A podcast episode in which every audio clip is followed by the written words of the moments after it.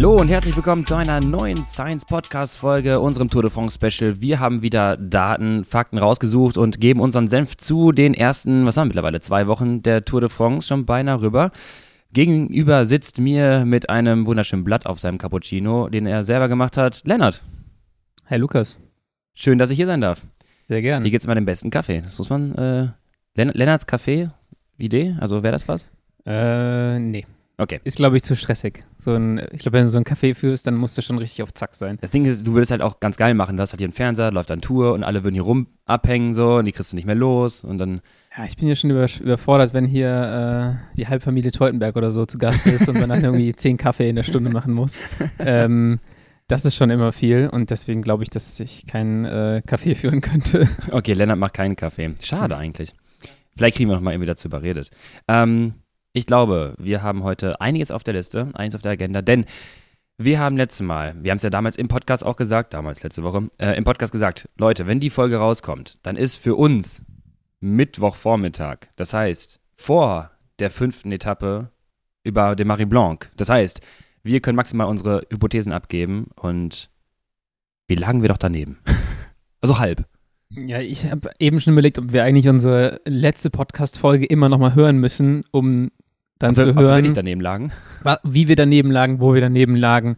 Ich, Ähm, aber ich weiß nur, ich habe gesagt, die Etappe ist was. Da passiert was. Da, genau, da habe ich auf jeden Fall daneben gelegen, beziehungsweise äh, nachdem du mich dann eigentlich darauf hingewiesen hast, dass beim letzten Mal auf der Etappe schon einiges abging, habe ich dann gesagt, Mhm. okay, vielleicht könnte was passieren. Ähm, dann ansonsten, also grundsätzlich habe ich daneben gelegen, dass ich geglaubt habe, dass die nicht bei diesen ersten beiden Bergetappen schon so losballern. Ähm, ja, Ich, ich hatte, glaube ich, auch gesagt, Tourmalet-Etappe ist nicht so spannend, weil der in der Mitte ist, ne? Genau, weil der ja, das Ding ist halt einfach, wer hätte, also ich habe bis jetzt, glaube ich, keine Grand Tour gesehen, wo so mit offenem Visier gefahren wurde Oder? wie bisher. Also grundsätzlich auf jeder Etappe. Also wenn wir jetzt mal vorausspringen, die Etappe gestern, ja, Du gut. musst ganz kurz sagen, wann wir aufnehmen. Es ist die, Freitag. die Etappe gestern war dann äh, die Etappe, Zwölf. die Isagire gewinnt. Ja. Ähm, ja, irgendwie hat es 90 Kilometer oder so gedauert oder Meine 100, bis die Spitzengruppe gegangen ist. Ja. Und ich glaube, den, ich habe so viele Kommentare auf Twitter gesehen. Ja. Irgendwie Benji Nasen schreibt nach dreieinhalb Stunden kann ich endlich aufs Klo gehen. äh, Jens Vogt war offensichtlich super verwirrt äh, auf dem Motorrad und wusste gar nicht mehr, wo er hingucken soll. ähm, Ich weiß jetzt auch nicht, was hier abgeht. ja, also der, der sitzt wirklich am Motorrad so äh, in seinem Äh? wahnsinnig lustigen Englisch, dass er überhaupt nicht mehr weiß, wo er hingucken soll, weil so viel auf der Etappe abgeht und dass es alles total verrückt ist. Und das zieht sich irgendwie durch die ganze Tour de France und Ja. auch halt durch diese, diese ersten Bergetappen, wo du denkst, äh, ja, Ich, ich grätsch mal direkt rein. Fünf Minuten, Mike Woods habe ich gerade Daten, aber fünf Minuten Anstieg, der erste, glaube ich, 6,3 Watt pro Kilo. Sich Ja. einmal komplett hier äh, W Prime, also einmal die anaerobe Batterie auf Null gedrückt, ja, um das dann kurz zu erholen und dann drei, no, dreimal nochmal danach wieder zu machen. ja, also die Etappe, die Etappe fand ich super interessant. Mhm. Ich hätte gedacht, dass hinten raus richtig was passiert, aber ich glaube, genau weil diese Etappe so gebaut worden ist, ist am Anfang halt keine Gruppe gegangen, weil du Ja. willst keinen Wout von Aert in diese Gruppe lassen. Ja, du ja. willst halt, also als, als UAE, Ja. du willst halt nicht einen Wout von Art haben, wo ein Wingegaard über den letzten Anstieg drüber attackieren kann und dann sind noch 15 Kilometer flach, Ja. wo du richtig die Lücke aufmachen kannst. Ganz klar, äh, everybody jump the tiger. When the crocodile, crocodiles swim, you have to jump. Ja, genau. Das war, ich bin ich auch noch nicht ganz sicher, was das genau war. Also ich habe schon eine Theorie auf Twitter gesehen, dass der Tiger natürlich gelb-schwarz Jumbo-Visma ist Ja. und The Crocodiles ist Bora als grün. Ah, jetzt verstehe ich das. Ich weiß nur nicht genau, was Swim dann bedeutet. Jump äh, kann ich mir vorstellen. Ja, ja. Aber ja, vielleicht. Ich hatte, ich hatte erst gedacht, ob die Crocodiles das Team sind und der Tiger ist dann Jonas. Jump the Tiger ist dann ans Hinterrad ranzugehen und die Crocodiles sind das Team drumherum, weil dann hätte ich jetzt die Frage gestellt, Lennart, when, when the crocodiles hunt, do you think the eagle is able to fly? ja, das ist natürlich. da, wenn die das zitieren, dann feiere ich es richtig hart. Ich kann das vielleicht mal als Tipp äh, irgendwie dahin schicken, sagen: hey, bitte einmal dieses legendäre Meme äh, integrieren in den Tour-Chat. 5 Euro biete ich. ähm, ja, aber zu dem, zu dem Renngeschehen.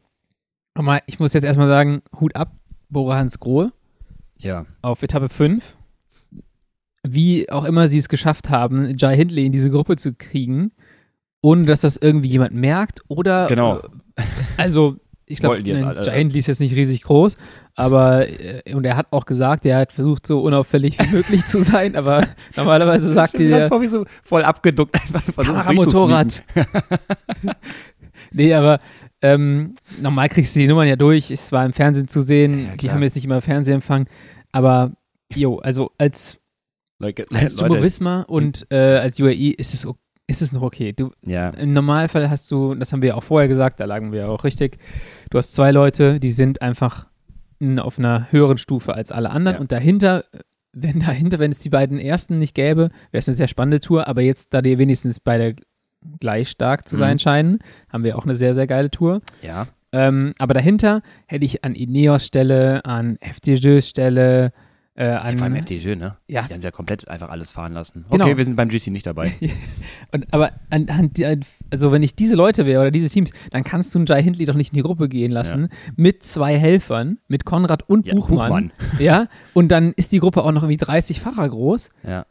Jo, also Das war, das war echt wi- wild. Ähm, ich glaube, ich hatte, ich hatte die, ich, dir das, hatte ich das geschickt, ne? Das, den Screenshot von dem, äh, von Pro Cycling Stats, weil ich habe einmal kurz aufgemacht, und das war bei Kilometer, was sind das, 30, 40, und auf einmal dachte ich so, ich warte mal, was, was, was lese ich hier? Da war auch so ein äh, Alaphilippe drin, Chicone Ja. drin, äh, Gall war drin, so eine ri- richtig, Ich also eine auch- richtig gute Finalgruppe an so einem letzten Anstieg, bevor die Kapitäne losziehen. ich habe auch äh, irgendwann mal gedacht, so ja gut, guckst mal, was da so abgeht. Dann dachte ich so, Jai Hindley, Moment, was geht da ab?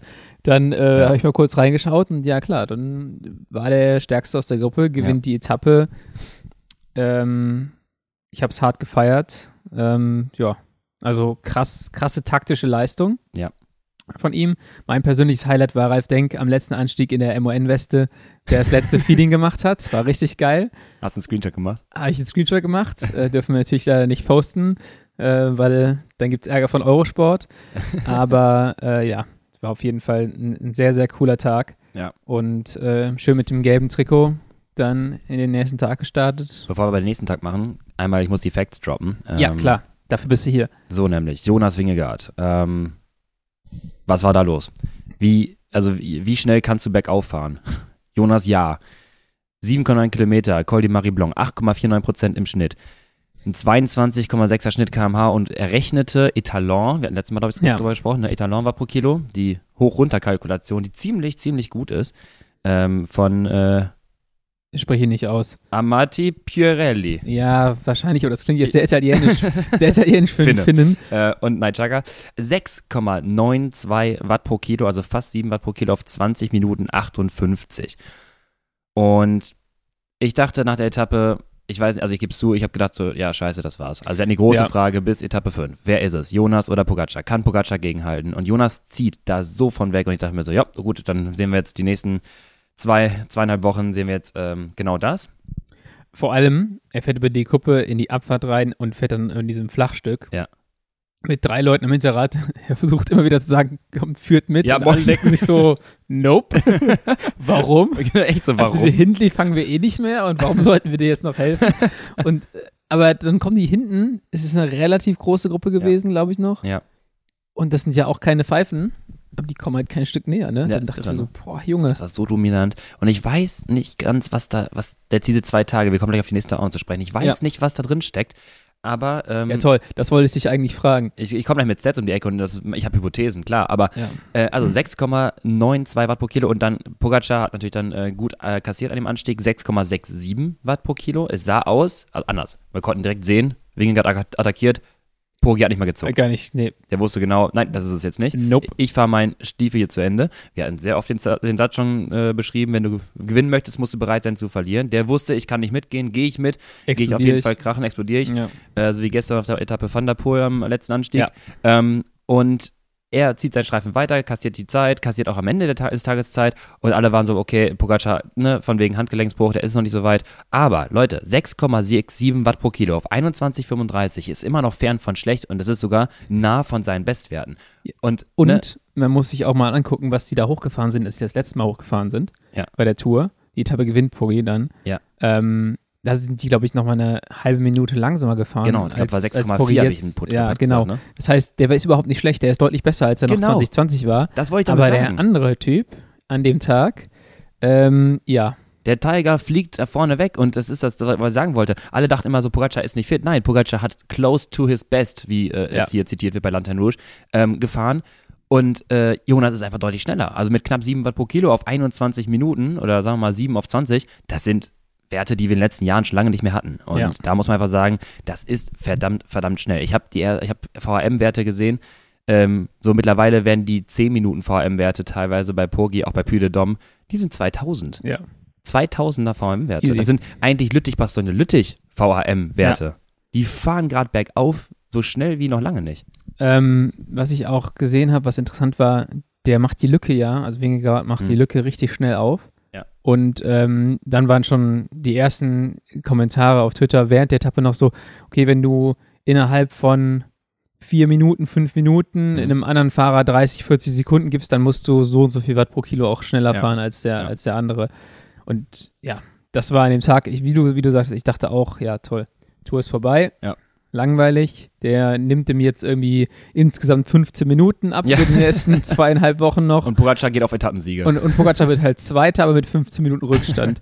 Was auch krass ist, so nach den ersten Bergetappen, die, die Rückstände im GC. Oh, wenn du auf die letzten guckst, die haben irgendwie schon so zweieinhalb Stunden. da denkst du dir so, yo, nach das einer hast du- Woche. Nach, nach einer, genau, nach, nach weniger als einer Woche, nach der Etappe danach, nämlich die nach äh, über den Tourmalet. Ja, warte, ich gehe mal ganz kurz auf die letzten gerade. Äh, Ja, jetzt, haben wir noch, jetzt sind wir ja noch ein Stückchen weiter. ich bin bei Etappe 5 hatte Fedorov Stunde 18. Etappe Ja. 5. Okay, ja, mach weiter. Genau, und dann nach der, nach der nächsten Etappe, die Etappe nach Ja, sag es. Kauterz. Kambaskur.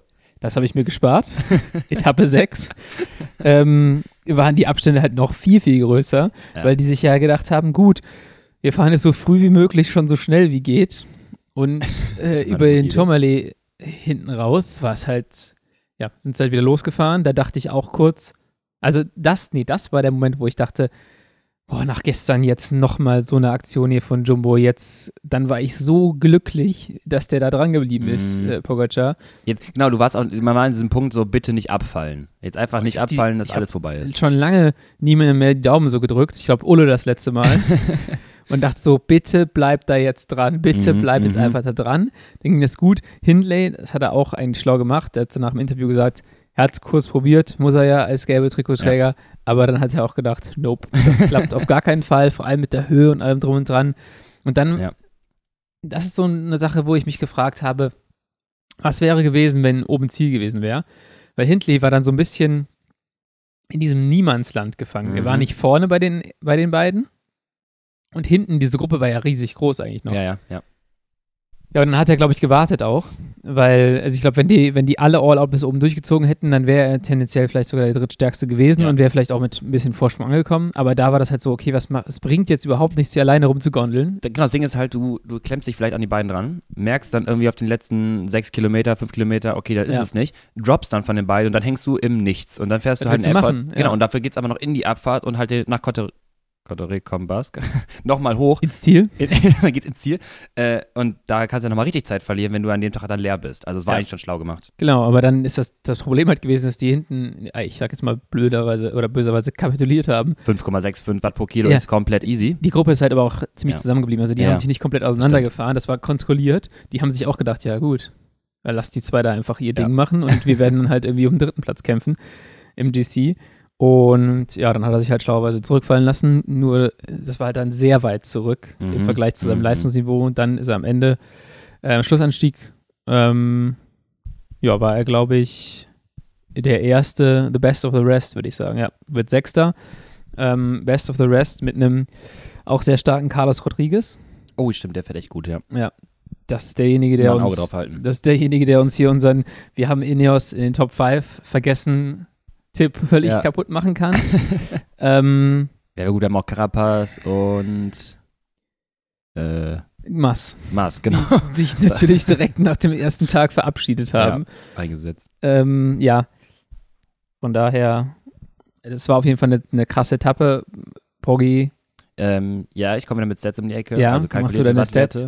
Meine Stats für den Tourmalet, also auch da Rekordzeit, ne? also es war äh, für das Segment 45 Minuten, 11 Sekunden, 6,01 Watt pro Kilo von Wingegaard und äh, Pogi die ganze Zeit im Windschatten, das wird auch einberechnet, 5,98 Watt pro Kilo, gleiche. Zeit.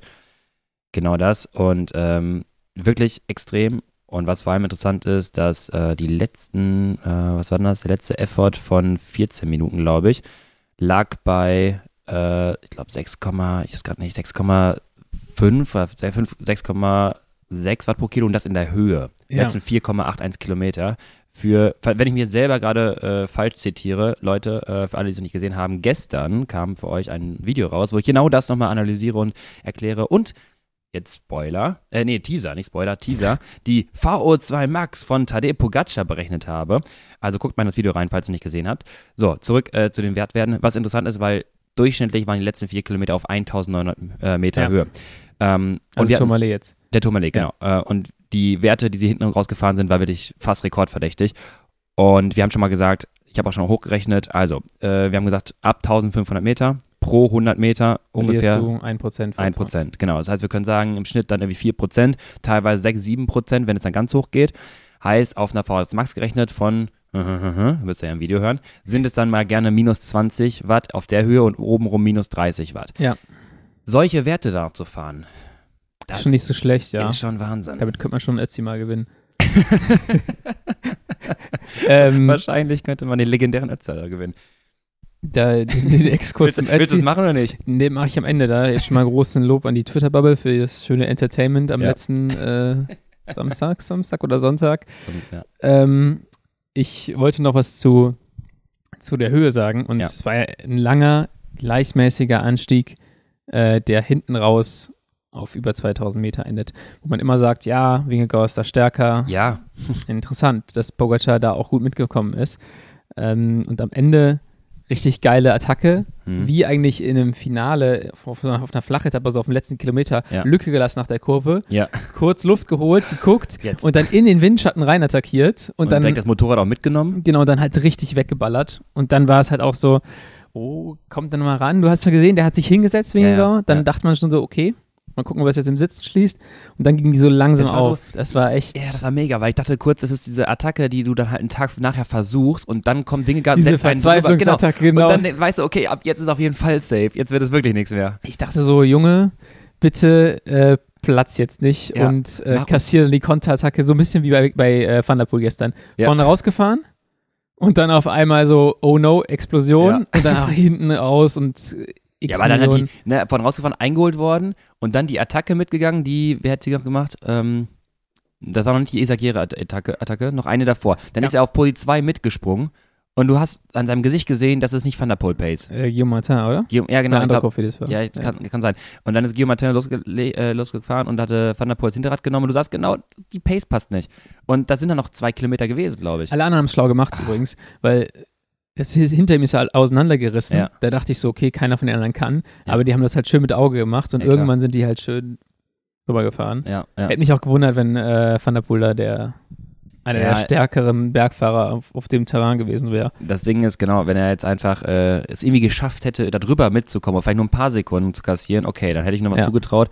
Ähm, aber so wird es dann halt einfach extrem schwierig. Ich kann übrigens die Stats besser nachreichen jetzt. Also letzten 13 Minuten 27, letzten 4,81 Kilometer vom Tourmalet noch.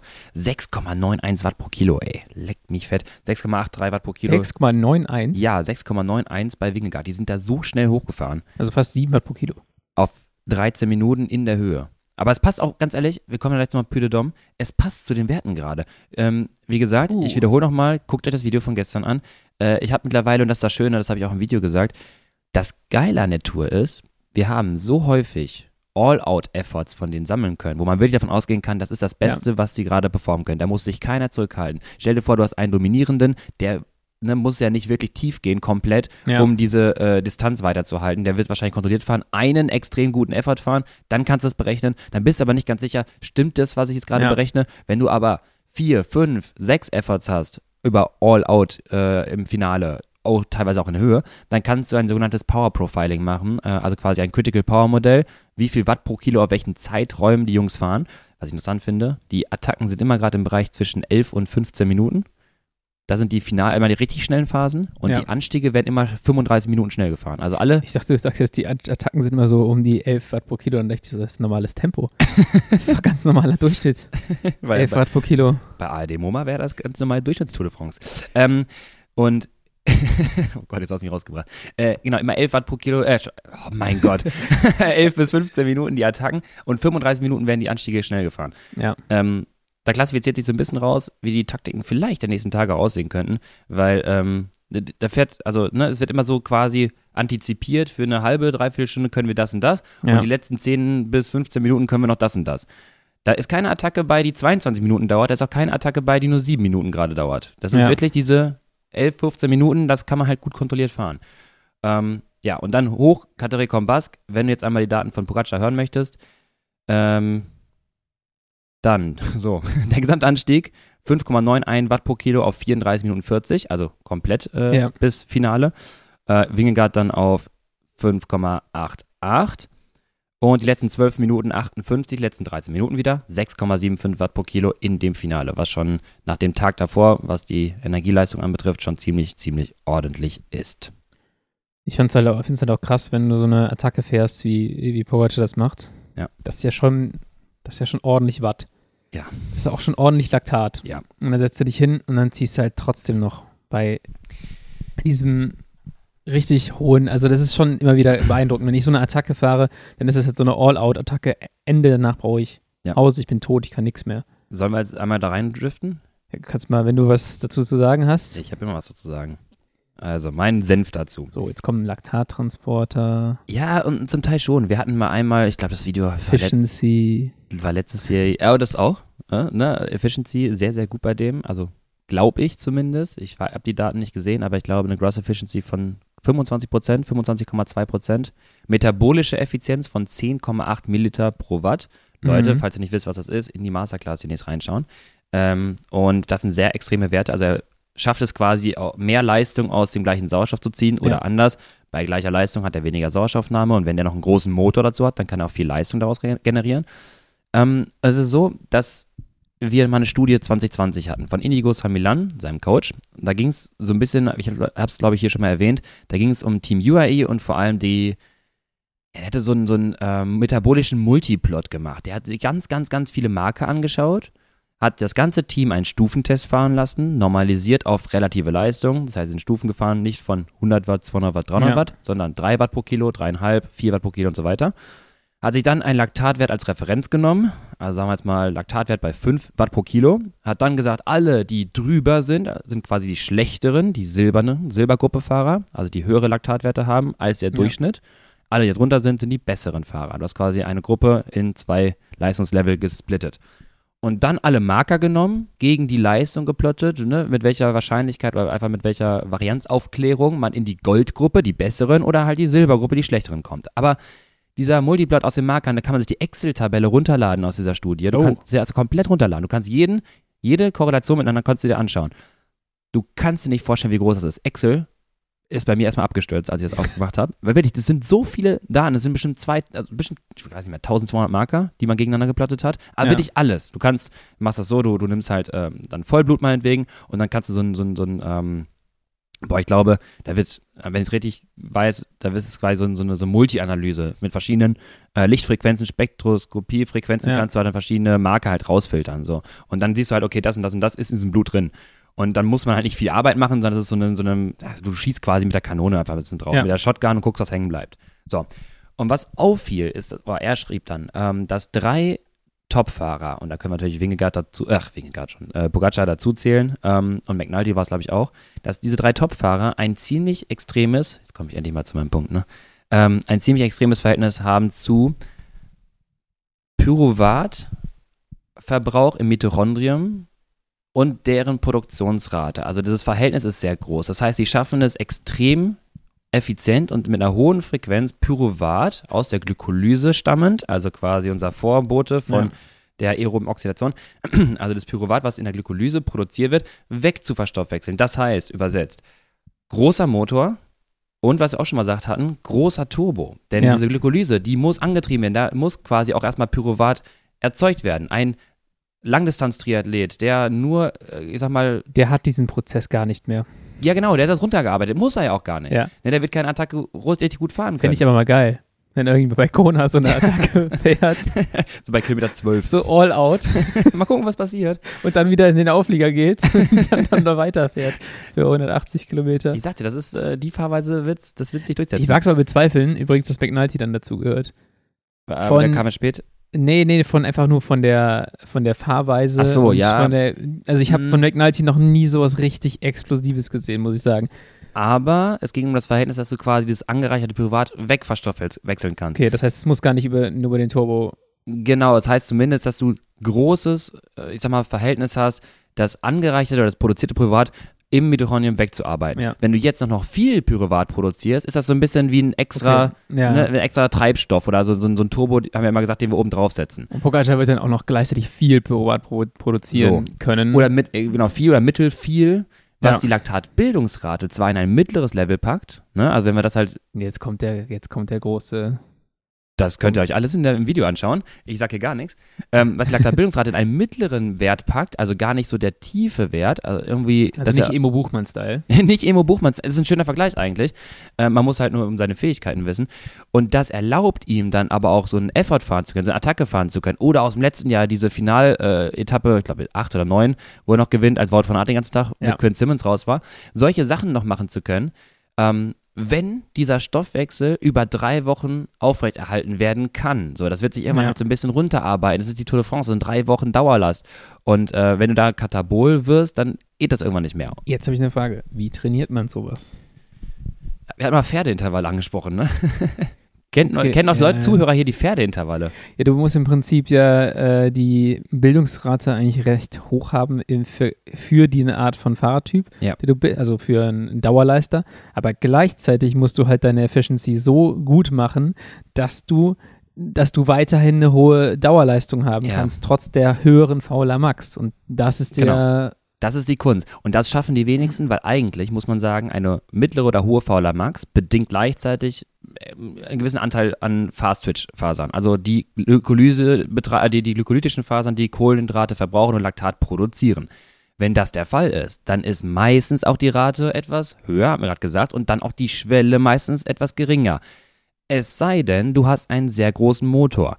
Und dann ist aber allerdings so, ich sag mal so, große Motoren, also hohe VZ-Max-Werte, meistens auch mit höherer Rate, weil du musst irgendwie auf die Energie kommen, die Intensität kommen, von meinetwegen 500 Watt, damit du diese VZ-Max überhaupt erreichen kannst in Intervallen. Ja. Das heißt meistens hohe Rate, mittlere VZ-Max oder anders gesagt, eine tiefe Rate, 0,3-Rate, geht nur mit einer tiefen VZ-Max meistens. Manche haben halt dann ein besonderes Verhältnis. Und jetzt kommt, meistens sind diese Fahrer nicht effizient, weil Mhm. Typ 2a und 2x-Fasern ziehen mehr Sauerstoff. Und meistens ist deren Efficiency etwas schlechter, müssen sie, weil ein Turbo ist quasi ineffizienter. Außer bei Pogacar. da habe ich eine Frage. Kriegt man denn nicht die Fast-Twitch-Muskulatur ein bisschen effizienter trainiert oder ist das gleichzeitig dann schon eine Umwandlung in eine Slow-Twitch-Muskulatur? Es ist, also sag mal so, die, also es wird nicht komplett, eine, eine 2x oder 2a-Faser wird nicht komplett eine Typ 1-Faser, aber die 2a sind ja die Intermediate, der Name, wie es schon sagt, Mhm. ist quasi tendenziell etwas glykolytischer, aber tendenziell etwas oxidativer. Und die kann man so ein bisschen in der äh, Enzymatik shiften. Das ist das, was wir durch Also Faserschiff bräuchten versuchen. wir auch ein, äh, jetzt mal eine Muskelbiopsie von Pogacar. Ich würde ihn darum bitten, ja. Ja. Also einfach mal, nur mal zu gucken, mal den Muskel aufzuschneiden und dann zu gucken, was da drin steckt. Weil ich glaube, das, das wird vieles erklären. Ich glaube, an dem Punkt wird es jetzt zu theoretisch. Ich glaube, es ist super Meinst du, wir haben den noch nicht erreicht? Nein, nein, nein, nein, ich glaube, also das, das Schöne, was du mir gerade schon gezeigt hast, mit den, mit den Folien, die du hattest für das Video, schaut euch das Video an. Ähm, wir reißen das Thema nicht nur an, sondern wir zeigen relativ viel davon. Ja. Oder du.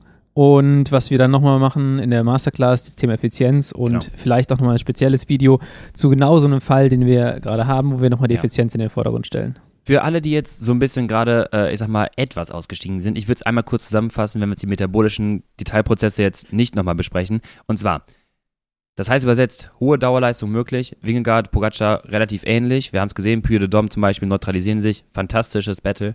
Aber im Bereich der kurzen Time Trials, sagen wir mal eine 5 Minuten Performance oder 10 Minuten Performance, ist jemand mit einem Turbo leistungsstärker. Wenn wir also in unserer Kurve, unserer Critical Power Kurve, unser Power Profiling uns die Watt pro Kilo Werte anschauen, sehen wir, dass sich in diesem Bereich zwischen 8 und 15 Minuten meinetwegen das Ganze nach oben rauszieht, also mehr Leistung möglich ist. Und wenn du das, diesen Turbo nicht hättest, wäre das etwas geringer, was dann halt dazu führt, dass man solche Attacken fahren kann. Sehr gut. Jetzt, du hast Puy de, Puy de Dôme schon mal angesprochen. So Fährt man nämlich. selten hoch. Ja. Ist immer gesperrt. War jetzt seit Ewigkeiten das erste Mal Teil einer Tour-Etappe und war ein sehr interessantes Rennen, fand ich. Also Mhm. erstmal fand ich es krass, dass da so ein Plateau ist in der Mitte. Ja. Und du dann da siehst, wo du hoch musst. Ja. Und diese letzten äh, vier, äh, fünf Kilometer sind übel steil. Wir sind machen auch viel in der Medien, sind ja in der Medienbranche ein bisschen unterwegs.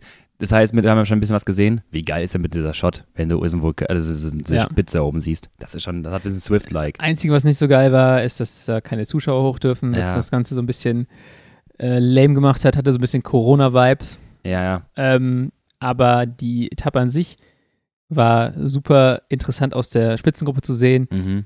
Also erstmal, auch da wieder, Spitzengruppe fängt einfach an, sich 60 Kilometer vor Ziel da völlig zu zerlegen oder noch früher. Und ich dachte mir so, Leute, was ist denn hier los? Weißt du, ja, alle Ja. haben gecheckt, okay, die lassen uns fahren, es geht Ja. um den Etappensieg. Und dann hat, hat niemand irgendwie so gedacht, so, ja, dann fahren wir mal noch zusammen weiter, sondern Ja. irgendwann war es so Attacke und Attacke und Attacke. Und ich dachte so, boah, krass. Auf Aber- jeden Fall, Ganz kurz, hast du eine Idee? Also warum? Ja, ich glaube, weil es Versuchen halt die einen, sich dann einen gewissen Vorsprung schon rauszuarbeiten? Genau, Oder? weil einige Ja. sagen, dass jetzt mal in Matteo Jorgensen, der am Ende dann der Solo vorne raus ist, erstmal für Mhm. lange Zeit, bis er dann ganz mies eingeht. der ist halt, Von 1 auf 4 in 1 Kilometer? genau, der ist halt von der, also der ist halt schon leicht. Also Pro Cycling Stats sagt er, also der ist halt 1,91 groß, ne? Wie leicht ist der denn? Der wiegt angeblich 65 Kilo laut Pro Cycling nein, Stats. nein, nein, nein, nein, nein. Was ich auch für wenig halte. Safe nicht. Genau. Auf jeden Fall ist das. Guck dir den mal an. Also, ist das jemand, der dann ähm, bei den super steilen Rampen tendenziell einen Nachteil hat? Das heißt, er versucht halt mit einem Vorsprung reinzukommen. Mhm. Gleiches gilt halt auch für andere. So ein Matteo Moric ist, hat mich jetzt sehr überrascht, wie gut er am Ende dann äh, abgeschnitten hat. Aber ich Ja. hätte halt nicht gedacht, dass er an so einem Anstieg ähm, so weit vorne reinfahren kann. Deswegen hätte ich auch gesagt, so derjenige braucht auch einen, Vor einen Ja, kleinen ja. Vorsprung. Paul ist das Gleiche finde ich, ist halt jemand, der bei in diesen Rennen Anfang der Saison 6% Steigung, 10 Kilometer Anstieg, weißt du, wo es halt noch auf absolute Leistungsfähigkeit mehr ankommt. Da ist der gut, wenn es richtig steil wird, dann braucht er einen Vorsprung. Ähm, genau, da waren halt ganz viele von denen dabei. Deshalb haben die sich so krass zerlegt. Und ganz am Ende konntest du halt sehen, wer sich dann in dem, in dem Anstieg so einen Plan gemacht hat und so gesagt hat, so ich weiß, was ich fahren kann. Mhm. Ich weiß jetzt genau, wie ich meinen Effort zu pacen, zu timen habe. Und ich fahre da nochmal hin. Mike Woods, Pierre Latour, auch Moritz. Die haben ja eine Minute gehabt auf, äh, Ja. auf Jorgensen, unten rein. Und das sah eigentlich aus wie ein sicheres Ding. Ja, vor allem das Wissen, dass wenn es oben steil wird, sobald du, Thema Jorgensen, Ja. dann das, die Leistung nicht mehr bringen kannst, dann stehst du halt stehen, genau, genau. dann ist die Minute auf einmal nichts mehr. Genau. Ne? Und das war so, ich habe, sobald ich gesehen habe, wie Michael Woods an, boah, ich glaube, es war Paulus oder irgendwie einem anderen Mhm. Fahrer aus der Gruppe vorbeigefahren ist, dachte ich so, okay, der hat noch richtig Tinte auf dem Füller, der Mhm. fährt jetzt da vorne hin. 16 Also- Minuten mit 5,2 Watt pro Kilo auf den ersten, Ja, also den ersten Abschnitt, bis es flach wird. Also nochmal als kurz als Stats, was nicht dazu führt, dass seine, sein W Prime ausschöpft. Das heißt, Genau, das unterhalb ist- seiner Schwelle, das ist Sweet so ein Spot. ganz kontrolliertes W-Prime-Ausschöpfen, Genau. was der da am Ende macht, auf zwölf Minuten oder sowas. Genau, genau, genau. Dann haben wir den Mittelteil, ich, keine Ahnung, ich würde mal sagen hier so, das sind dann halt 4,3 Watt pro Kilo auf vier Minuten, also kurz nochmal Pause, bevor es auch richtig Ja. losgeht.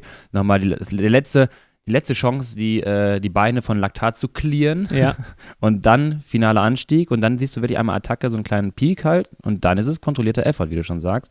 Und zwar äh, 5,9 Watt pro Kilo, also knapp 6 Watt pro Kilo, äh, 369 Watt, 17 Minuten. Ist Ja. realistisch haltbar. Meinst du, der hat auf den vier Minuten da, auf dem Zwischenstück, Hm. hat er sich gedacht, okay, ich gehe jetzt hier schön an meinen, äh, wie heißt es, LOP, Lack of Pyruvate, Ach so, auf ja, den ja, ja. maximalen Laktat-Clearance-Bereich. Nochmal- Hat er schön über den Funk gesagt bekommen, so, denk dran, 270 Watt, Ja.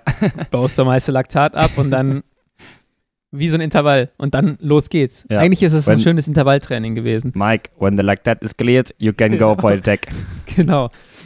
Ah, war auf jeden Fall super krass gemacht. Ja. War eine perfekte Ankunft für jemanden wie Mike Woods. Ja, ja, ja. Super steil, das kann der extrem gut.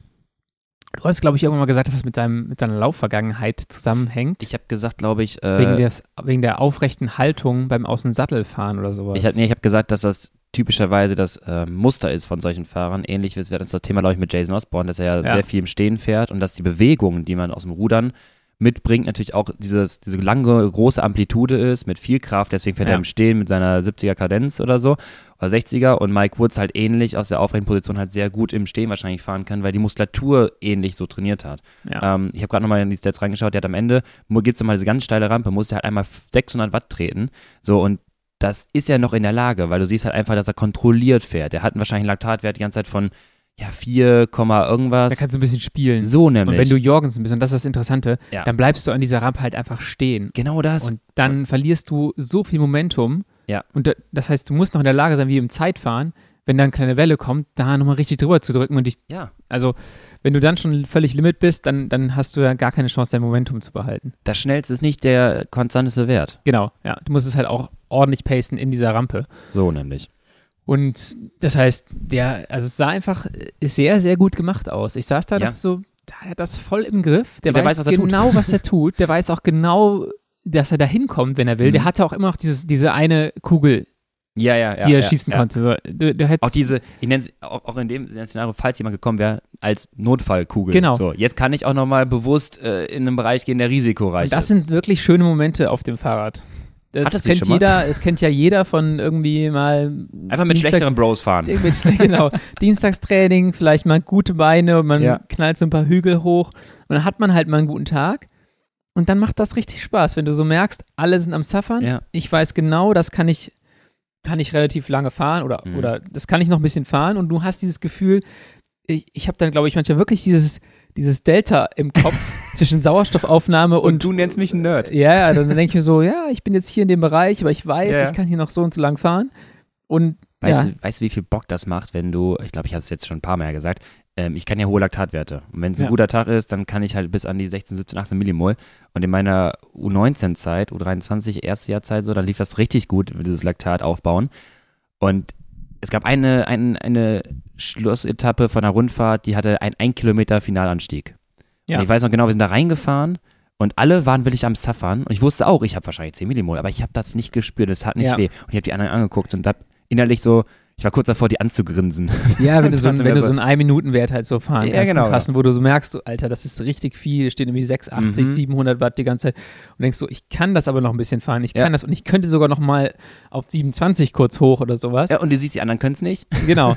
Und das, das ist halt, das ist halt richtig krass und das ist halt das, was so, was halt Spaß macht, wenn du so ein Sprinter-Typ bist. Und dann kannst du auch mal berghoch halt richtig einstehen Ja, lassen, ja. wenn der Anstieg kurz genug ist. Aber es war jetzt ein schöner Exkurs äh, zum Thema, wie es berghoch auch schön sein kann als Sprinter. Seltene Fälle. äh, ich glaube, die Sprinter hatten relativ wenig Spaß diese erste Tourwoche. Ich muss einmal hinterher schmeißen, Ja. weil Pogacar und Wingard ja noch Oh hochschießen. ja, klar. Wie können wir das vergessen?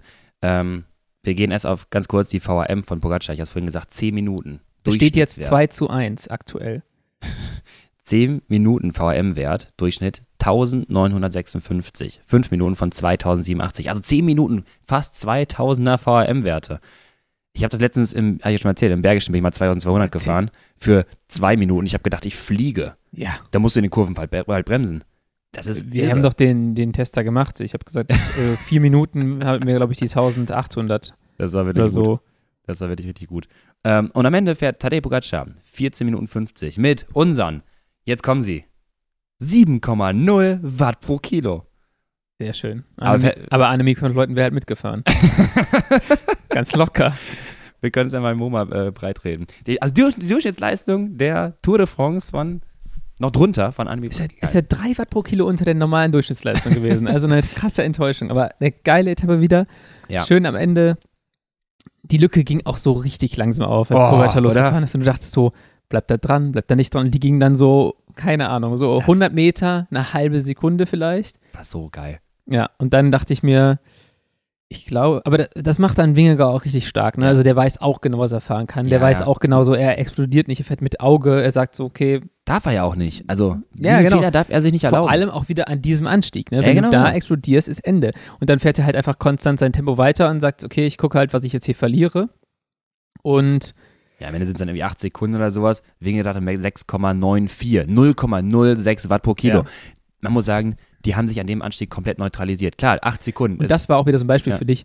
Das ist ein safest All-Out. ja, klar, sicher, das genau. ist das Schöne. Ja. Es ist ein safes All-Out bei beiden. Beste und du kannst Time, schön best effort. und du kannst schön und schön jetzt rechnen und du kannst wahrscheinlich die nächsten Tage auch nochmal rechnen. Ja, natürlich, ich freue mich Und- auf heute. Äh, Also Ja. wenn wir die, äh, die, die Podcast-Folge aufnehmen, ist heute der Grand Colombier. Ich habe letztes Mal gesagt in der ersten Folge, äh, wunderschöner Anstieg. Also Ja. der, der schlängelt sich wirklich perfekten Helishot hoch. Ähm, und nee, was ich sagen wollte, die beiden konntest du sehen, die neutralisieren sich. Und ich finde, was ich interessant finde, bis auf gestern, weil ich nicht verstanden habe, warum Pogacar aus dem Hauptfeld nochmal gesprintet ist, ähm, muss ich sagen, ich bin schon fast stolz auf meinen Pogi, dass er dieses Jahr, der fährt mal mit Auge, der fährt mal mit Kopf. Vernünftig. Der fährt vernünftig. Ja. Der, der fährt so ein bisschen, als hätte man ihm mal gesagt, Tadej, die letzten zwei Jahre hat das, oh, ne, davon die zwei Jahre, die ersten zwei Toursieger hat das funktioniert. Letztes Die Jahr erste nicht. und zweite Klasse waren jetzt äh, Genau. schön, da konntest du ein bisschen spielen. Jetzt beginnt der Ernst des Jetzt Lebens. lern auch mal für die Klausuren. Ja, ne? genau. Also jetzt muss auch mal ein bisschen was tun. So.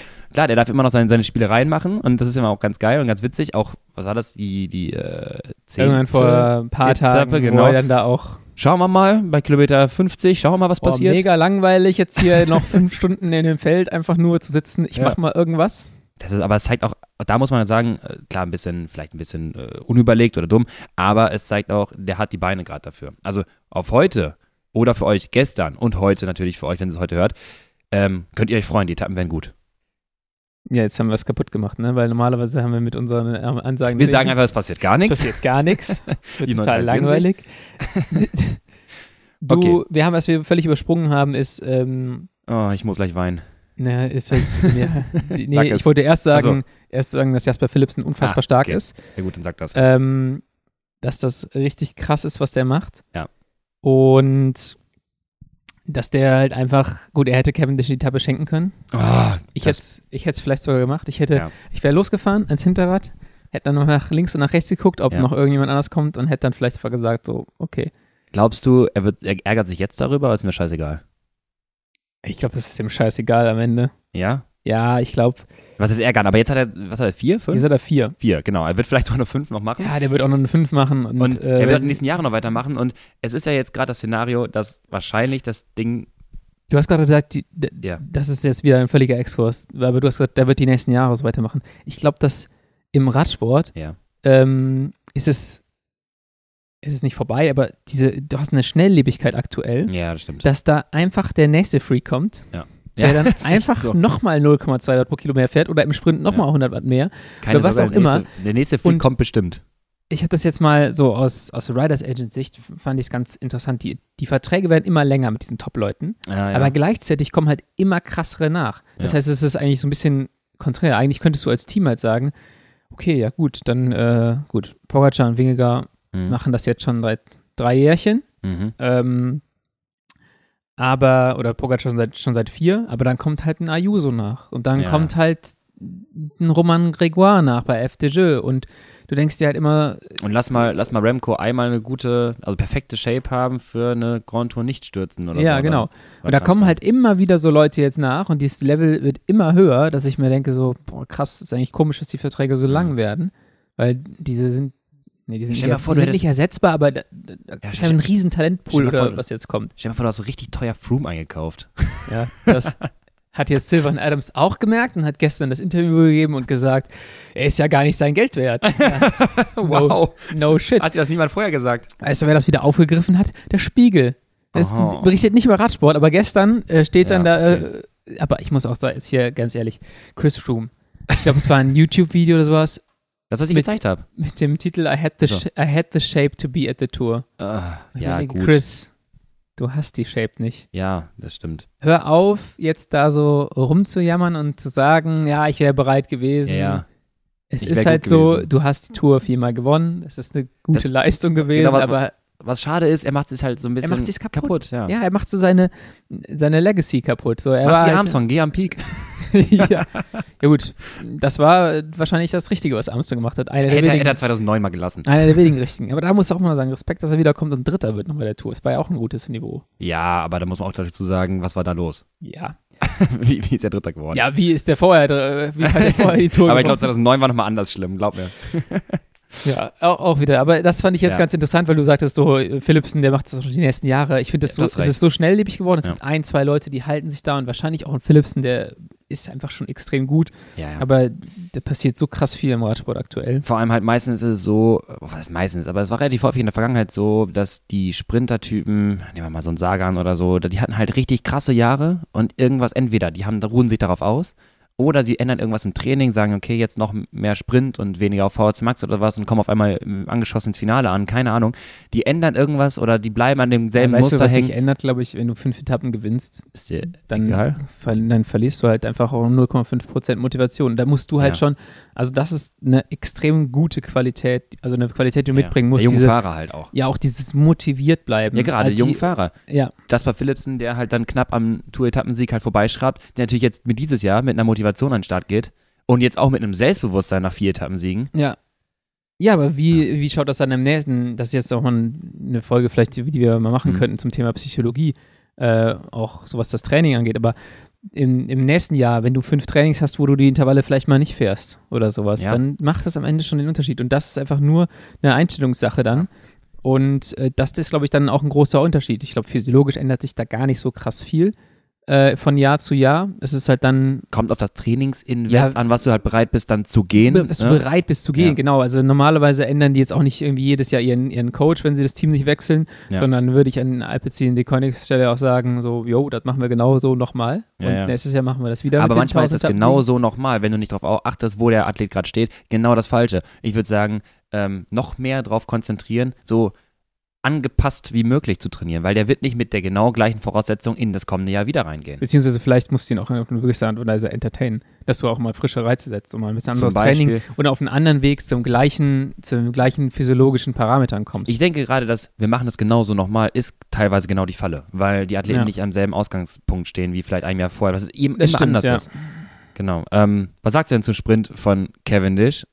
Ich habe, da habe ich, glaube ich, recht gehabt. Weil ich habe gesagt, Cavendish Ja. gewinnt eigentlich eine Etappe genau so. Weißt Ja. du, dass, dass, dass da irgendwo die Lücke entsteht und er kommt von hinten. Weil ich habe auf der Etappe gedacht, beim einen Kamerashot, Hm. Cav ist nirgendwo zu sehen. Hm. Auf einmal schießt er vorbei und Aber war das zu früh?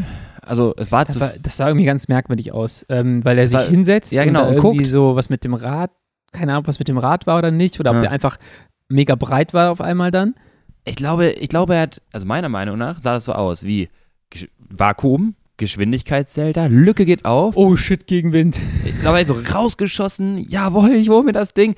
Und dann auf einmal, oh, Beine werden schwer, hingesetzt, Kacke ist noch zu weit. Ja. Dann sah es aus, als würde er kurz verzögern wollen, aber im Sprint, was hat nicht funktioniert. Nee, dann, und dann kam mal die Ziellinie auch Ja, relativ genau. schnell. So. Und dann ist halt vorbei. Das war so, als wäre er unsicher, als wäre er selber überrascht davon, dass er auf einmal jetzt diesen Platz hat und diese drei Meter hat. Genau, das war, also sah ein bisschen komisch aus. Aber Ja. äh, genau auf die Art und Weise habe ich halt gesagt, könnte ja mal eine Etappe gewinnen. Mhm. Und ich glaube, wenn es jetzt noch, wenn er drin geblieben wäre und nicht rausgestürzt wäre, dann hätte es vielleicht mal an einem anderen Tag noch gereicht. These auf Twitter war, äh, das äh, grüne Trikot ist nicht offensichtlich genug. Das ist zu äh, dunkelgrün.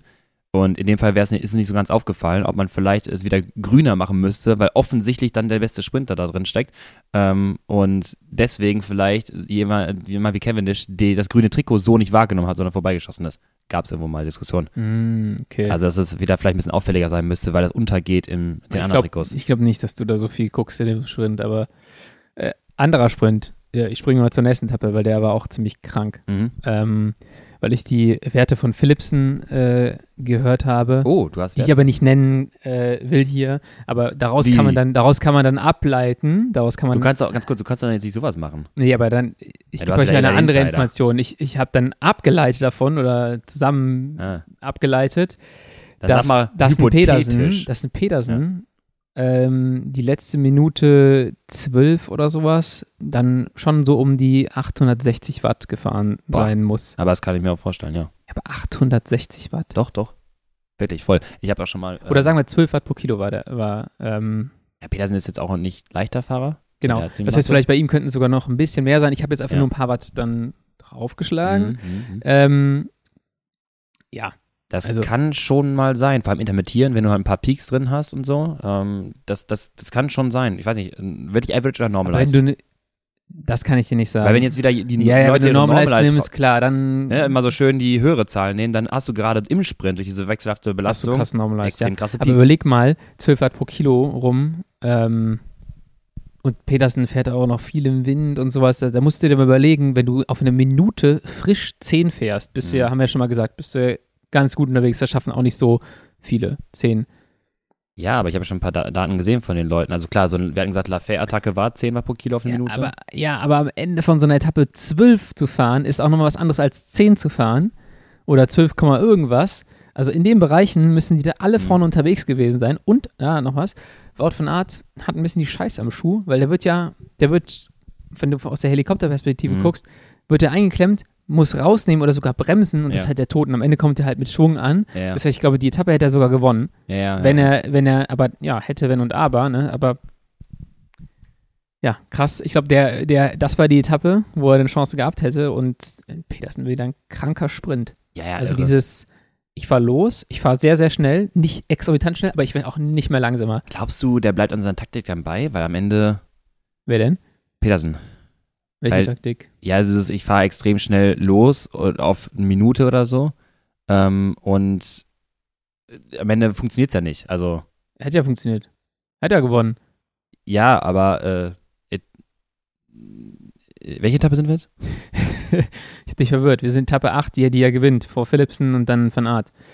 Ähm, Ach so, ja, ja, ja, okay, gut. Jetzt bin ich dabei. Ich Jetzt bist du dabei. Ich bin auch äh, Philips Attacke. Ich ja. glaube, dass der halt genauso die, die Etappen gewinnen äh, muss, weil ein Philipsen ist auf jeden Fall schneller. Ja, klar. Und da gibt es auch noch ein, zwei andere, die auf jeden Fall schneller sind. Aber wenn du dann so richtige Ekels, das, ich kann dir sagen, auch aus Sprintersicht, das sind dann diese Sprints, wo du als Sprinter denkst, oh nee, Alter, jetzt fährt der jetzt schon los. Und da- du, du, du könntest das wahrscheinlich sogar dabei, äh, sogar vorbeifahren Mhm. und du weißt, das kostet dich jetzt richtig was. Ja. Und das ist einfach so ein bisschen unangenehm, wo du denkst so, boah, muss das sein, so 400 Meter Ja. leicht berghoch und wir fahren jetzt schon all out.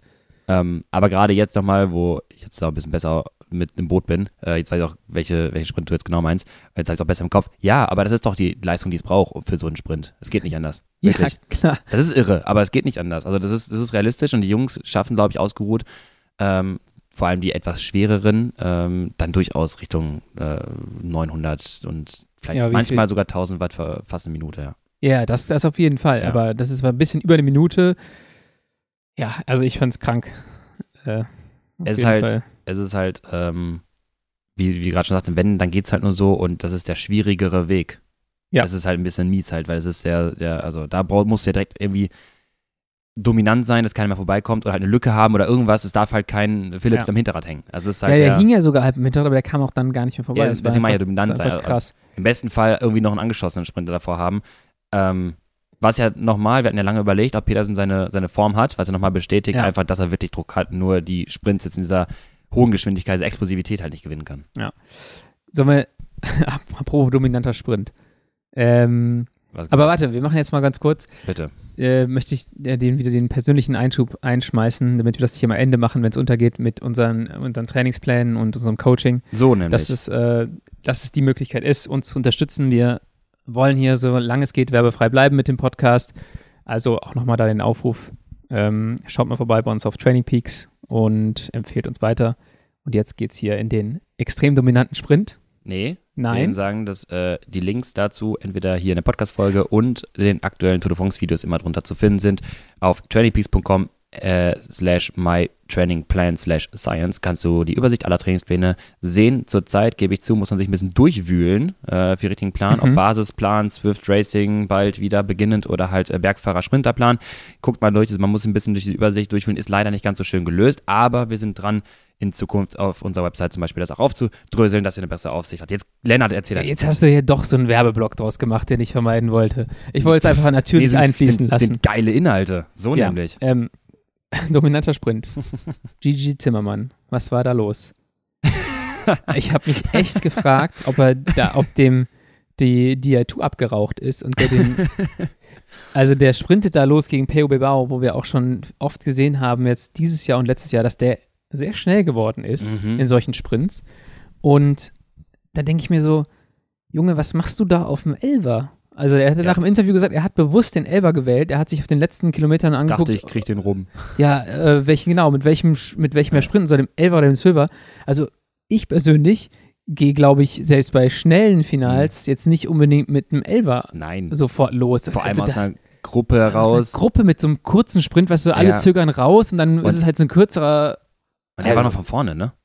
Der war doch von, er hat doch da erstmal seine Minute gezogen bei Kilometer 1 vor Ziel. Ist auch rechts Ja, ja dann haben die nochmal verzögert und dann war das halt so ein richtiges Genau. Sprintfinale. Dann Genau. Und dann fährt er von vorne mit dem Elfer los. liegt ja, ich weiß gar nicht, ob der, ob der überhaupt, also ja, von vorne wahrscheinlich los, weil er war halt eine Ja, halbe ja. Millisekunde vorne, weil Ja, der ja, so träge war, dass der Bilbao Genau. schon längst Er hat vorbei nach war. links geguckt die ganze Zeit, hat nur das Ding halt von vorne gefahren und, musste dann halt aus dem Elfer beschleunigen, was halt heißt, keine Ahnung, ob Peer geguckt hat, oh guck mal, der hat noch einen Elfer. Ja, dann. Was, was heißt denn, was heißt denn beschleunigen? Also das war so, ich habe mir dann am Ende der Etappe halt mal beide Beine gebrochen für, für zehn Kurbelumdrehungen und habe halt gehofft, dass ich das Ding beschleiße. Das sah total weird aus. Schöne Und, Max Graf Deep Squats. genau, und er meinte halt, ja, ähm, wenn er den vom Zwölfer losgefahren wäre, hätte er ja nochmal schalten müssen im Sprint. Dann dachte, ich, das Äh, ist nein. Ja, dann dachte ich mir so, wahrscheinlich nicht und selbst wenn, Da wäre ich über eine 80er Kadenz gekommen. weil du fährst ja auch nicht, ein- wenn du jetzt mal, weil ich, die wenigsten werden es machen, ich habe es auch noch nie gemacht, wenn du einen Drag Race im Auto fährst, ja, dann fährst du ja auch nicht im sechsten Gang los und sagst so, ich will nicht nochmal schalten, sondern fährst du halt immer so, dass es genau die richtige Torque zu Umdrehungsfrequenz ist. Ja, wir hatten noch mal deinen Sprint besprochen hier im, im Crit Racing. Wenn du aus der Kurve kommst, jetzt mit dem großen Blatt das Problem hast, du Genau. drehst es nicht mehr richtig hoch, bis der nächste Schaltvorgang kommt. Genau. Und So. das ist halt so überhaupt nicht smooth gewesen. Also Rums, rums. das ist so, als wenn deine Automatikschaltung völlig abgeraucht ist im Auto und du da drauf drückst und das Ding hat dir den sechsten Gang eingelegt an der Ampel. Und du denkst dir so, also ich fand's halt krass. Der- hätte ja, also ich glaube, der hätte die Etappe echt gewinnen können. Der ist Ja, ja, der war auch stark, nicht ne? langsam, der war super stark. ja. Und äh, auch auf der Etappe, die ja so hart gefahren wurde wieder, wie Mhm. jede Etappe natürlich, aber auf der Etappe dann vorne zu sein, um noch um den Sieg fahren zu können, ist ja eine krasse Leistung. Voll, voll. Und dann, dann dieses Ding auf dem Elver, ich dachte mir beim Sprint so, was macht der Mann da? Ja. Also, was, d- mir fehlen die Worte. So, da, ich meine, er wird sich, ich wäre wahrscheinlich, keine Ahnung, ob das, das weiß ich jetzt nicht genau, ob das Finale leicht bergab ging, dass man dann auf die Idee kommt, den Elver zu nehmen oder Sah so. nicht so ne? aus. Sah nicht so aus. Vor allem, man muss auch dazu sagen, äh, immer noch, ich wiederhole es gerne, 1, was war das, 2 Kilometer vor Ziel. Das war nicht gut gemacht, muss man sagen. Er kam von hinten anders. Vorne gab es die Attacke, hat ein bisschen, äh, ich glaube, ich weiß nicht, wer jetzt attackiert hat. Ähm, er hat nicht ganz aufgepasst oder war auf Prosi 6 oder so, musste eine Lü- Lücke schließen, hatte aber einen Geschwindigkeitsüberschuss dadurch, dass er gerade geschl- geschlossen hat, die Lücke und vorne Hätte- wieder angeguckt Hätte hat. drüber fahren können. Hat er gemacht. Und dann ist er noch rechts dran vorbei, ist drüber gefahren und dann war äh, Pelle direkt an seinem Hinterrad. Genau. Okay, und dann waren die zu zweit, es geht rechts um die letzte Kurve rum und dann auf die Da Zielgerade. kommt Ben O'Connor von hinten und der hätte auch nochmal drüber fahren sollen, weil der ist ja ultra träge. Ja. Also der kommt mit mehr Schwung an und nimmt Ja. dann einfach raus, wo ich mir denke, so jetzt hättest du auch einfach all in gehen können. Genau so. Und dann aber von vorne, nach diesem Effort, der er schon vorher geleistet hat, also sowieso schon angeschossene, jetzt kommt's, Typ 2a, 2x-Fasern, genau, äh, angeschossene Fasern hat, dann mit dem Elber loszufahren, da müssen wir nochmal ran. Das kann ich jetzt nicht mehr so sagen. Also war schade. Er braucht ein größeres vielleicht, Blatt. Vielleicht gewinnt er ja nochmal eine Etappe. Ja, also, Also so die Form scheint er auf jeden Fall zu haben. Und Ich glaube, ich habe ihm auch in unserer Pre-Tour-Analyse gesagt, dass er durchaus in der Lage sei, ne? Hat unser, nach der Dauphiné-Etappensieg, habe du ich, jetzt, du gesagt, kannst jetzt alles behaupten hier. Ich habe das nicht mehr im Kopf. ich suche mir den Beweis raus, ich sag's dir. Kannst du machen.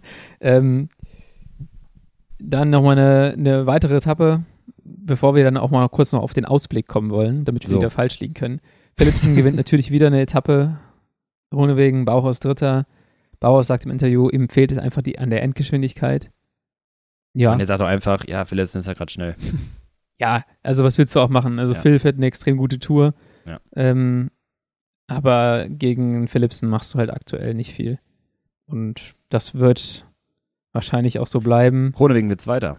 Ohne wird Zweiter. Kann er doch was sprinten. Ja, sprinten kann er auf jeden Fall, aber das ist halt für, für viele dieser Sprinter, es ist, kommt das natürlich gar nicht entgegen, dass diese Tour auch so asozial hart gefahren wird. Die werden jeden Tag an ihr Limit getrieben und äh, die Etappen werden auch vorne am Anfang der Etappe auch wieder so hart gefahren, Mhm. dass dann halt nur so Leute wie ein Philipsen auch einfach noch die Beine haben, weil ein Philipsen war wohl letztes Jahr äh, der zweitbeste Bergfahrer im Tourkader von Alpecin de Koenig. Also der, das, der ist ja extrem gut unterwegs. Ja, ja. Und auch bei der Etappe, ähm, wo Van der Poel, also vor zwei oder drei Tagen, die ja. Bilbao gewinnt, Ja. ist er mega lange, noch bis zu dem letzten Anstieg ist er noch im Feld und irgendwann platzt er halt da raus. Ja. Also da war auch kaum noch ein anderer Sprinter Das- in der Nähe. Das ist wie früher das Sagan-Prinzip oder halt Ja. so Colbrelli-Prinzip. Wenn du über die Hügel kommst und oder Wout van Aert auch, wenn du über die Ja. Berge kommst und noch sprinten kannst, bist du natürlich schon der äh, größere Favorit für das, für das Finale. Genau. Und das hat er einfach, der die Beine dafür, nicht, dass der jetzt so, so krass berghoch kommt wie ein Colbrelli oder sowas, Mhm. aber der ist einfach immer noch ziemlich erholt, wenn er diese Sprints geht und alle anderen sind schon angeschossen. Ja. Und ja, das wird dem halt, das kommt dem halt einfach zugute. Da, auch weil er halt relativ klein ist und äh, dadurch ein bisschen leichter. Weißt du, wer auch klein ist? Hm? Jon Isagiere. Ja. Der am nächsten Tag gewinnt. Wieder zweiter Etappensieg für Kofidis. Die sind durch mit äh, der Tour, glaube ich, dieses Jahr. Die freuen sich. Ähm, Zimmerkollege von Simon Geschke. Ja, ich gucke ja ARD manchmal, sowas, solche Informationen bekommt man Natürlich, klar. dann. ähm, geile Etappe. Oh, ähm, da fällt mir noch was ein. Da habe ich auch wieder was auf Twitter gesehen. Ich glaube, Michael Antwerpes heißt er. ja. Das war so ein schlechter Wortwitz mit, Wi- Wortwitz mit Jai Hindley, der aus dem Land der Emus kommt und Boah. Emo Buchmann sein Edelhelfer ist. Ey, das klingt ja wie wir- eine Überleitung von mir im Podcast. Boah, Stark, stark. da muss sind mir fast die Sachen- Ohren Da abgeraucht, muss ich mir ein paar Sachen mal raussuchen. Grausam. Aber ja, Ähm, genau, Etappe äh, 12 müsste das sein. Genau, äh, gestern Jon Isagire gewinnt, zweite äh, Tour-Etappensieg für Kofidis. Stark gemacht, wirklich am letzten Anstieg äh, eine Attacke losgefahren. Man sah wirklich, der wusste genau bis oben hin, kann ich den Effort auch halten. Ähm, während Van der Poel da noch ein bisschen krachen geht, da hinten die äh, nicht wirklich was gegenzusetzen haben, auch Thibaut Pinot äh, nicht. These übrigens, Thibaut Pinot, glaubst ja, du, der ja, hat den ich letzten hab, wollte auch gerade das sagen, der fährt jetzt wieder Top 5 oder sowas hier bei der Tour. abwarten, aber glaubst du mal ganz ehrlich, Thibaut Pinot, ähm, ne, letzte Saison, glaubst du, er hat in den letzten zehn Jahren mehr gewonnen, wenn er einfach vier Zentimeter höher gesessen hätte? Meinst du? Sitzt oder? er jetzt anders? Nein! Einfach nur genauso wie immer. Und glaubst du, der hätte einfach mal so. mehr gewonnen, wenn er mal höher Nee, ich dem glaube, der hätte einfach mal mehr gewonnen, wenn der taktisch ein bisschen ausgefuchster wäre Ja, nicht gut. Also da gibt es ein super Video von Cosmo Catalano zu dieser einen Giro-Etappe, wo er sich die ganze Zeit beschwert und 150 Mal attackiert. und da steht so, how to not win a race oder sowas. Und Das kann, Ja. kann ich auch jedem empfehlen, sich das mal anzugucken, ist sehr lustig. Ich glaube, daran scheitert es eher bei, Okay. bei ihm. Was ich halt jetzt ganz interessant finde, ist, dass er beim Giro auch im GC, glaube ich, Fünfter geworden Ja, ist. ja, ja. Durch so eine Scheiß drauf Attitüde. Ich gehe jetzt in Gruppen, ich attackiere, ich fahre eigentlich mit Etappensiege. Der sammelt sich so die Zeit aber der sammelt sich, und das macht er jetzt auch, der ist jetzt wieder Ja, ja. Sechster. Der, wird, ja, der hat wieder drei Minuten oder was bekommen. Oder nicht Sechster, der, Der ist, neun, der äh, ist Zehn- Zehnter, Der ist Zehnter, Aber fünf Plätze dazu bekommen. Genau, und der ist aber auch, das ist, sind nur zwei Minuten auf den, auf den vierten, auf den Best of the Rest, wenn man Hindley Mhm. mal rausnimmt. Und der ist vor allem nur 32 Sekunden hinter Godu und unter der Strava-Fahrt von Thibaut Pinot steht äh, Kommentar von David Godu, Free, free Thibaut. Fand ich auch lustig. Richtig gut. Und äh, ja, mal gucken, weil David Godu hat auch ein bisschen gestruggelt, der ist auf der einen Etappe Ja, ja. schon mal krachen gegangen und Ja, wieder ja. rangefahren worden. Führt es auch so weit, weil wir wollen ja in die Ausblicke gehen. Und jetzt können wir ja damit eben äh, starten, weil Thibaut Pinot könnte es ja sein, dass sie jetzt einfach den immer wieder nach vorne schicken, so als kleine, äh, als, als, wie, als Jai Hindley-Taktik, so ein bisschen durchsneaken. So, den hat man ne, nicht auf dem Auge Ja, so. den- und dann, den- der sammelt sich Stück für Stück die halbe Minute hier, Minute mal da. Es interessiert halt auch die ersten beiden Klar nicht. nicht. Also, Das, wenn man ganz ehrlich ist, denkt man sich so, ja gut, wenn ich will, dann gebe ich mal halt vier Minuten bei so einem Anstieg, ne? Aber alle anderen sollte es interessieren. Ja. Ich glaube aber nicht, dass es, jetzt wieder meine These, Grand Colombier-Etappe, ich glaube nicht, dass das, dass da viel vorher passiert, weil die ist wirklich, achso, vorher, nein. also die ist wirklich easy. Aber da muss ich nochmal, ja, Mit diesem komischen Hubbel, dieser, Teer, dieser Teerblase da. ich weiß nicht, ob das was ist. Äh, Ähm, aber ich, da, da muss ich direkt sagen, das bietet auch wieder Potenzial für ein extrem geiles Finale, weil So Pure all out. genau, Pure Dom hat genau dasselbe äh, Beispiel. Ähm, 13, jetzt kommt's, Kilojoule pro Kilogramm Körpergewicht pro Stunde, ist kein hoher Wert, heißt das Mhm. übersetzt, war die Vorbelastung der letzten dreieinhalb Stunden oder vier Stunden vor Pure Dom. Also es ist diese klassischen, wir hatten es in, dieser, äh, in, der, in dem Video erzählt, wie viel Kilojoule leistest du vorher, bis Ja. der finale Anstieg kommt. Und diese Etappe, also die heutige Etappe für uns, die gestrige für euch, bietet wieder Potenzial, dass kaum was passiert, weil du kannst nicht wirklich was rausfahren, während vielleicht, vielleicht setzt Jumbo wissen wir einer vorne, aber eigentlich auch nicht. Ähm, so, und am Ende wird es einen finalen All-Out von vorne geben äh, und da wird wieder Zeit rausgefahren. Ich sehe gerade, heute ist ja die Etappe. Ich hatte mich eigentlich schon auf die äh, Morsin-Etappe heute gefreut. Aber die ist ja erst dann morgen. morgen. also die 14. Etappe. Die wird, glaube ich, saftig. Ja. Also, da, das ist, also Jumbo Wismar hat gesagt, sie haben sich schon einen Plan zurechtgelegt, um Poggi zu knacken. Ganz kurz, ähm, hat, hat The Big Tiger schon sein Baby? Äh, nee, habe ich jetzt nicht, Big äh, nicht Tiger. gehört. Der ist wohl noch in der Tour. Big Tiger, how long stay you in the door? Ja, gute Frage. Hoffentlich für Jumbo Visma noch die äh, Monsin-Etappe. Der Start ist super schwer. Das ist die Etappe, die würde ich von eigentlich von Anfang bis Ende empfehlen zu gucken. Ja. Weil die Gruppe, die da wird, die wird halt nur über Gewalt gehen. Ja, und die wird auch richtig gut besetzt Die sein. wird richtig gut besetzt sein. Und dann hast du diesen Anstieg, den äh, Col de la Ramas. Ja.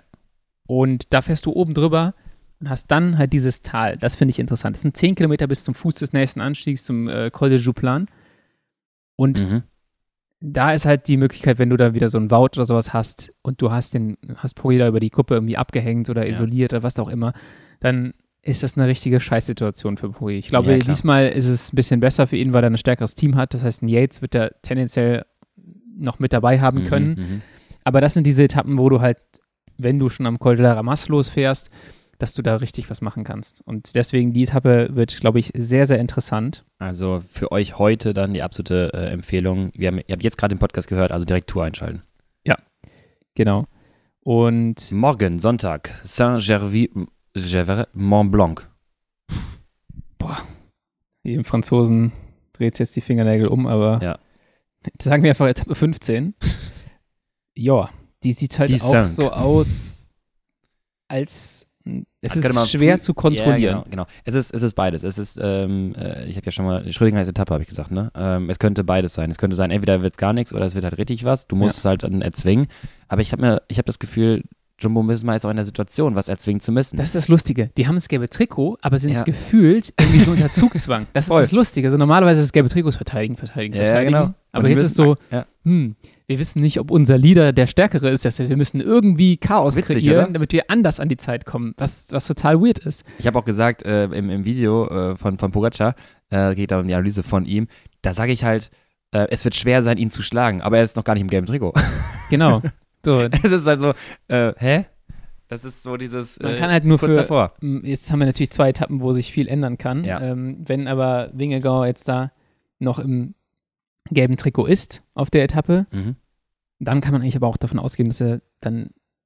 Ich bin mir sicher, dass auf beiden Etappen, dass die sich gegenseitig Zeit geben können, werden. Ja, ja, ja. Wingegau, wenn Wingegau dann noch im gelben Trikot ist zu dem Zeitpunkt, dann kann es halt schon so sein, dass sie, dass sie wieder, dass sich das Gleichgewicht oder das Momentum wieder geschiftet hat. Mhm.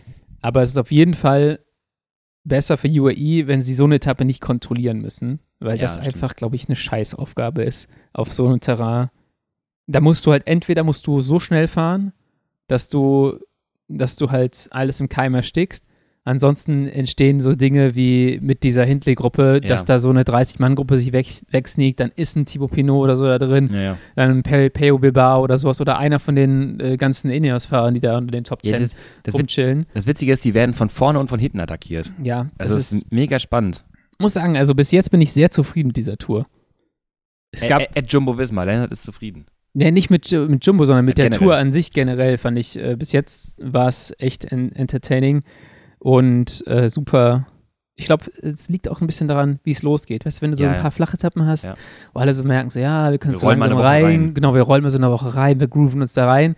Jetzt war es so, nee, nee, nee, Freunde. Von Ja. Anfang an gibt es hier richtig Was Kasala. ich, was ich interessant fand, weil dann natürlich diese zwei Transferetappen, äh, die wir einmal hatten, die, wo wirklich sich neutralisiert hatte, weil es nichts passieren konnte, weder großen Mhm. Bergklassement noch irgendwie auf die Sprintpunkte, sonst was oder halt auf Zeit, war ja komplett Latte. Dann Ja. wird ein Fahrer fahren gelassen, wenn überhaupt, äh, und dann rollen die da mit dem 90er Ja. Puls durch die Gegend. Das war auch wieder, ich habe zweimal irgendwie den Ticker angemacht mit Ja. einem Tag, dachte mir so, einer vorne. Danke. Also Gut. heute brauche ich nicht einschalten. Dann kannst du schon mal den ganzen äh, Timetable nach hinten verschieben, Ja. um eine halbe Stunde oder sowas, weil der Typ vorne fährt nur Halbgas, hinten denken sie so, gar keinen Bock, den einzuholen. Die fahren hinten so Zweierreihe, labern die ganze Zeit, Genau. er vorne macht mit dem Motorrad Witze. Er weiß auch, was passiert. Also Ja. alle wissen, was passiert. ich weiß auch nicht. Aktiver Ruhetag. Ja. Und dann Zeitfahren erstmal, klar. Äh, nach, Haben wir nicht noch eine Podcast-Folge davor? ist die Frage, wann wollen wir sie machen? Wir müssen sie machen, bevor wir die Etappe nach Le Markstein machen, weil ich werde da äh, vor Ort sein. Du bist in Le Markstein ich bin Ort. in Le Markstein vor Ort, ja. Das ist jetzt aktuell der Plan. Aha. Und äh, Dann ist Le Markstein ganz kurz am Samstag, richtig? genau, das heißt, wir müssen sie eh am Freitag machen oder Ähm, vorher. Ich würde am Donnerstag. Aber die. Ab die Absprache, wann wir den Podcast machen, können wir nach der Aufnahme machen. Oh, hey, nee, da habe ich Termine am Freitag, weil da kann ich, also, wie wär's? Anders. Ähm, Donnerstag ist die Courchevel-Etappe. Eigentlich eigentlich müssen wir sie vielleicht danach machen. Col de la Los. Wir machen das auf jeden Fall jetzt gleich aus, Lukas, wenn wir den Podcast machen. Wir bleiben jetzt mal bei den Inhalten. Gut. Dein Tipp jetzt aktuell, Ich Wer die bei Tour Tadej gewinnt. Pogacar. Tadej Pogacar. Tadej Pogacar. Ja. Du darfst genauso sagen, also ich, ja, muss nichts dagegen sagen. Ist halt super schwierig zu sagen, weil jetzt das Momentum ist bei Pogacar, was ich mir noch vorstellen kann, dass die sich so gegenseitig auscanceln, dass wieder irgendwas Dummes passiert. Und dann haben wir so einen, ja, so jemand, der wie so ein Jai Hindley, der sich am Ende denkt, Hallo. ja, alles klar, dann mache ich das halt doch nochmal mit diesem Minuten rausfahren oder über eine Gruppe und hast am Ende so eine Oscar Pereiro-Situation, Oscar Pereiro. die für mich immer noch nicht so ganz geklärt ist, wieso der auf einmal dann in den Alpen irgendwie anderthalb Watt pro Kilo schneller berghoch gefahren ist als in den Pyrenäen, aber das ist wieder ein anderes Thema. Aber dann kann ich mir schon vorstellen, dass, dass wir da. Meinst du, Ineos schafft es auf einmal? Rodriguez ist in der Gruppe und kriegt Ich, ich Juck. glaub's, ich glaub's ja nicht. Rein realistisch gesehen gewinnt einer der beiden die Tour, Ja, aber ähm, einfach, weil das so eine crazy Tour ist und die auch von Taktiken geprägt ist und die beiden sich so sehr angucken, ja, ja. glaube ich, dass wir auch nochmal eine Überraschung erleben könnten. Bahrain macht Top 5 mit Pelle Bilbao.